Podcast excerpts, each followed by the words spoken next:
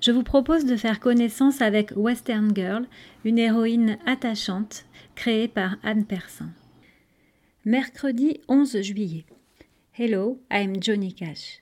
Johnny Cash commençait tous ses concerts par cette phrase. Il jouait devant des milliers de personnes venues de l'autre bout du pays, et c'est loin, l'autre bout du pays, aux States, exprès pour lui, et pourtant, il se présentait au public toujours de la même façon, simple, efficace et modeste.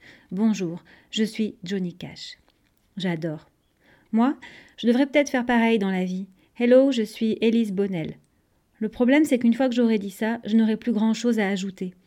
À part que j'ai 16 ans, que je suis lycéenne, rousse, que j'aime l'équitation et la musique country. Pas de quoi déplacer les foules, quoi. Je suis quelqu'un de très ordinaire, j'en conviens, si l'on accepte mon goût prononcé pour la musique traditionnelle américaine. Comment j'en suis arrivée là, ça, j'en sais rien. J'ai l'impression que ça a toujours été en moi. Je dois avoir un gène avec un chapeau de cow-boy. Mes parents, ça n'est pas du tout leur truc, les westerns, les USA, tout ça. D'abord, mon père, il faut savoir que c'est un geek intégral. Il écoute de l'électro et passe sa vie le nez dans un ordi. Ma mère s'habille comme si elle revenait des Indes, n'écoute que de la musique celte et du reggae. Ils ne se ressemblaient pas, ils se sont assemblés quand même, et là, une erreur fatale s'est produite, je suis née Western Girl. Évidemment, ça ne s'est pas vu tout de suite. La découverte a eu lieu quand j'avais six ans. On revenait de vacances et on s'est arrêté pour manger dans un restaurant blanc au toit rouge. Je m'en souviens, c'était à Poitiers, juste à côté du Futuroscope. Devant, il y avait un grand totem en bois peint et une espèce de grosse vache en plâtre avec des cornes. D'après mon papa, ça s'appelait un bison. Fasciné, j'ai devancé mes parents. Je me rappelle avoir poussé une porte de saloon et fait quelques pas sur une moquette rouge jusqu'à une statue de Sioux grandeur nature qui m'a foutu la peur de ma vie. Heureusement, une gentille dame en jean blanc, chemise western et Santiago est arrivée pour nous placer. Elle nous a fait asseoir à une table flanquée de banquettes en sky, dans un petit recoin où on était tout seul, et elle m'a mis sur la tête une coiffe d'Indien en carton. Un instant plus tard, elle nous a apporté de l'eau, du pain et de la salade sans qu'on ait rien commandé. Alors, au comble du bonheur, j'ai déclaré On est au paradis. Oui, bon, ça va, je sais. C'était juste un Buffalo Grill. Un des 300 restaurants posés sur le sol français, toujours dans des zones commerciales super moches. Une de ces enseignes où tout est identique, de la disposition des pièces à la déco des murs, scène de la guerre de sécession, chasse aux bisons, avis de recherche des grands bandits de l'Ouest, en passant par la musique de fond, de la country bien sûr, du distributeur de pop-corn à l'entrée, à la machine à choper des peluches, du grand escalier central avec les jeux d'arcade un peu bidons, à l'étage jusqu'à l'emplacement des toilettes. Tout est pareil d'un resto à l'autre. Je peux en témoigner. Depuis cette fameuse première fois, je n'ai jamais cessé d'y aller. J'ai torturé mes parents, mes grands-parents, ma marraine, pour m'y emmener à la moindre occasion. Dans celui de Rennes, le plus proche de chez moi, j'ai fêté mes onze ans avec mes copines. Bref, Buffalo Grill, c'est ma seconde maison. Et c'est là-bas que tout m'est tombé dessus. La country, les westerns, l'histoire des USA et l'équitation. Une révélation, quoi. Au retour de ces fameuses vacances à six ans, j'ai voulu apprendre à monter à cheval. Dix ans plus tard, je monte toujours, sans grand talent d'ailleurs, mais dans l'espoir qu'un jour, mon bon vieux club se mette à l'équitation western. Un style qui me fait rêver. Toute la philosophie du truc est radicalement différente de ce qu'on pratique en France. D'abord, ça n'est pas vraiment un sport. À l'origine, c'est de l'équitation de travail, qui répond aux besoins des éleveurs, les ranchers. Et puis, dans un club western, on apprend à connaître les chevaux avant de les monter, à les regarder, à les respecter. Ça fait des années que je saoule les moniteurs de mon centre équestre avec ça, sans résultat. J'avais même pensé à un nouveau nom pour le club, genre Far West, avec un phare au pruneau sur le logo, Far F-A-R, ou Far West, Far P-H-A-R-E. Ça a bien amusé le directeur du club, c'est déjà ça. Je ne comprends pas pourquoi ça ne les intéresse pas. Pourtant, la Bretagne, ce serait l'endroit idéal. En France, on peut difficilement faire plus à l'ouest quand même. Du coup, je rêve devant les petites annonces dans Western Horse Mag, stage d'équitation western, compétition de barrel racing. Apprenez à murmurer à l'oreille des chevaux, oh, ça me fait baver.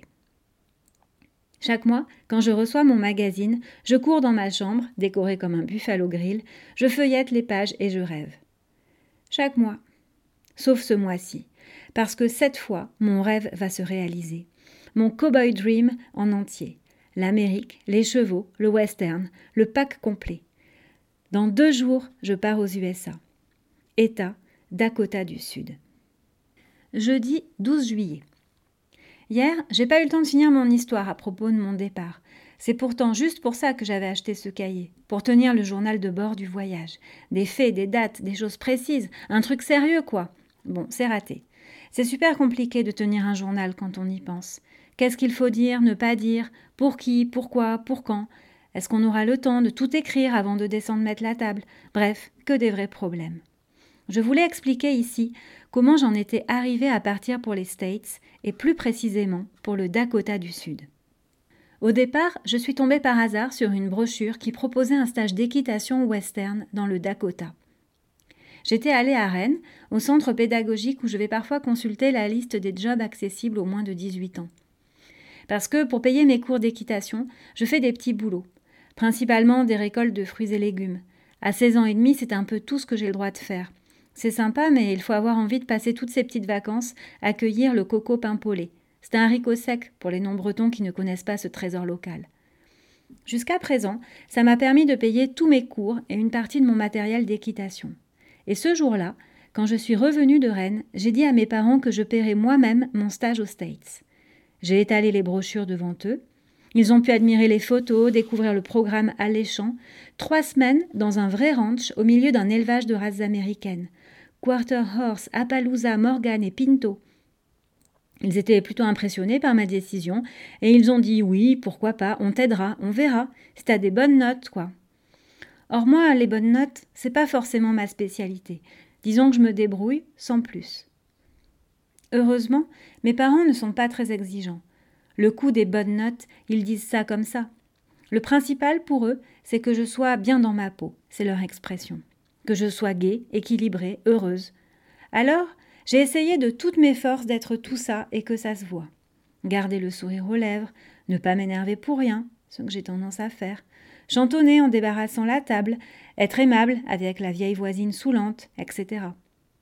Je sentais que ça commençait à marcher super bien et qu'il n'allait pas tarder à craquer et me dire solennellement Nous t'offrons ton stage en Amérique parce que tu le vaux bien. Mais voilà que, paf, ma mère se fait virer de sa boîte à chaussures. Sans blague, c'était vraiment une usine qui fabriquait des chaussures. Et là, je me suis dit, voilà, c'est foutu pour le Dakota. J'aurai jamais assez de fric et mes parents ne faudra pas compter dessus. Ma mère, sa théorie, c'est que l'argent ne doit jamais être ni un problème, ni un but. Quand on peut faire avec, tant mieux, mais faut apprendre à faire sans parfois. Je me suis dit que c'était une de ces occasions où l'on apprend à faire sans. Là-dessus, son patron la convoque. Il a une bonne surprise pour elle, une grosse prime de licenciement. Pour une fois, on dirait qu'elle a tiré une super carte au Monopoly. Je me souviens du jour où elle est rentrée, une bouteille de champagne à la main. Ce soir-là, elle a déclaré qu'on n'avait aucun problème de fric finalement. Cet été, elle reprendrait la crêperie ambulante de sa copine Carole, et elle ferait le tour des fest de la côte. Alors sa prime, elle avait bien le droit d'en faire ce qu'elle en voulait après tout. Et pourquoi ne pas payer un beau voyage à sa fille unique et préférée? Je me souviens d'avoir un peu pleuré quand elle a dit ça. J'ai eu peur que ce soit juste à cause du champagne, mais le lendemain, sa promesse tenait toujours. Même jour, 23 heures. Ça y est, ma valise est bouclée, après des heures d'efforts et des semaines de réflexion intensive sur le sujet. Fallait-il emporter mes affaires d'équitation classiques Combien de jeans? Est-ce qu'il va faire chaud ou froid? Les deux, dit Wikipédia. Le Dakota du Sud jouit d'un climat continental. J'y ai glissé mes plus belles chemises country, même si d'après maman, je serais mieux placée pour en acheter sur place. Ici en France, j'ai du mal à en trouver. Les chemises de cow-boy pour filles, ça ne court pas les boutiques de fringues. J'ai dû promettre à maman de me faire au moins deux shampoings démêlants par semaine. Comme elle, j'ai les cheveux épais, roux et bouclés, et sans entretien, ça tourne au crin de cheval. J'ai intérêt à m'y tenir, sinon, à mon retour des États-Unis, j'aurai le choix entre les dreadlocks ou la boule à zéro. Demain, de bonne heure, on part pour Paris ou plutôt pour Roissy, où je dois me présenter à l'embarquement à 16 heures. On prendra un premier avion pour Chicago, puis un deuxième jusqu'à Sioux Falls, South Dakota, d'où un autocar nous mènera à la ville de Winner, dans le comté de Tripp. Là, la famille Cooper viendra nous chercher avec son minibus pour nous conduire au ranch. Tout ça me semble si loin que j'ai beaucoup de mal à croire qu'on puisse arriver après-demain. J'ai l'impression de partir en mission sur Mars. À Roissy, je vais rencontrer ceux qui feront partie du séjour. Depuis qu'on en a parlé ce soir au dîner, je n'arrête pas de penser à eux. C'était un peu idiot, je n'y avais même pas songé avant. Je me demandais surtout jusqu'à présent si j'allais être à la hauteur au niveau équitation, et si je réussirais à me débrouiller en anglais. Et maintenant, tout ce qui me préoccupe, c'est de savoir comment sont les autres colons. Il paraît qu'on dit comme ça, colons, pour ceux qui fréquentent une colo. Moi, je trouve que colons en Amérique, ça peut prêter à confusion. On n'est pas des conquistadors. Tout ce que j'espère, c'est qu'ils seront sympas. Depuis l'école maternelle jusqu'au lycée, j'ai toujours eu un peu de mal à me faire des amis. Disons que c'est pas rapide. Si on me laisse du temps, j'arrive toujours à trouver au moins une personne avec qui je m'entends bien. Et depuis le CE2, j'ai une meilleure amie, Cathy, et elle me suffit. Dommage qu'elle n'aime pas l'équitation ni la country, sinon elle serait venue avec moi. À l'heure qu'il est, j'aimerais bien pouvoir la plier en douze et la fourrer dans mes bagages. Je viens de terminer une compile de mes morceaux de country préférés et de recharger à bloc la batterie de mon baladeur.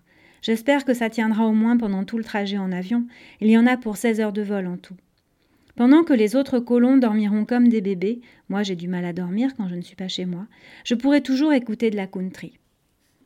C'est une musique qui vient des USA. Dans mon lycée, personne ne connaît, tant mieux. C'est mon cowboy dream, mon petit monde à moi. Dans ce monde-là, il y a des chevaux, de l'harmonica, des cactus dans le désert et des montagnes rouges, de l'herbe sous les roues des chariots et le flot furieux du fleuve Colorado. Pas très tendance tout ça. Il y a cinquante ans peut-être, mais depuis, le western, ça s'est bien ringardisé. Franchement, c'est pas ça qui va m'empêcher de dormir. Dès que j'ai de la country dans les oreilles, je me sens mieux. Ça me fait ça depuis toute petite. C'est marrant quand on y pense. C'est une musique qui me fait me sentir bien, où que je sois, comme si j'étais chez moi. Mais un chez moi qui n'a rien à voir avec mon vrai chez moi, ma Bretagne natale, ma maison, ma petite famille. Quand j'écoute ce qu'aiment mes parents, ça me rend mélancolique. Je sais pas trop pourquoi. Quand j'écoute du rap, du rock, du RB, de la dance comme mes copines du lycée, je me sens complètement à côté de la plaque. Nul, moche, démodé, débile. Je ne comprends pas comment on peut avoir envie de chanter ou de danser là-dessus, ça me dépasse. Pourtant, je sens bien que c'est ce qu'il faudrait faire. Ça me fait penser aux fêtes où on m'a invité et où je suis restée comme une dinde à faire tapisserie parce qu'aucun mec ne dansait avec moi. Du coup, ça me déprime. Il n'y a que la country qui me rassure qui me donne envie de chanter, de danser, qui me rend vivante, quoi. Quand j'écoute certaines chansons de Johnny Cash, de Ricky Nelson, de Linda Ronstadt, de Patsy Cline, je sais que j'ai une place quelque part.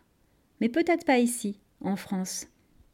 Ma best friend Cathy dit que, si ça se trouve, je suis la réincarnation d'une chanteuse de country américaine, ou de Calamity Jane. Elle est branchée sciences occultes, spiritisme et corrigan. En ce moment même, J'écoute au casque John Baez, qui interprète Green Grass of Home, l'herbe verte de chez moi. Il paraît que l'herbe est verte dans le Dakota. À l'aube du grand départ, je me dis que la prochaine fois que j'écouterai ces chansons, je serai devant les paysages qui les ont vus naître et qui m'ont toujours fait rêver. Juste avant de partir, j'ai une étrange impression, comme si j'allais enfin rentrer à la maison.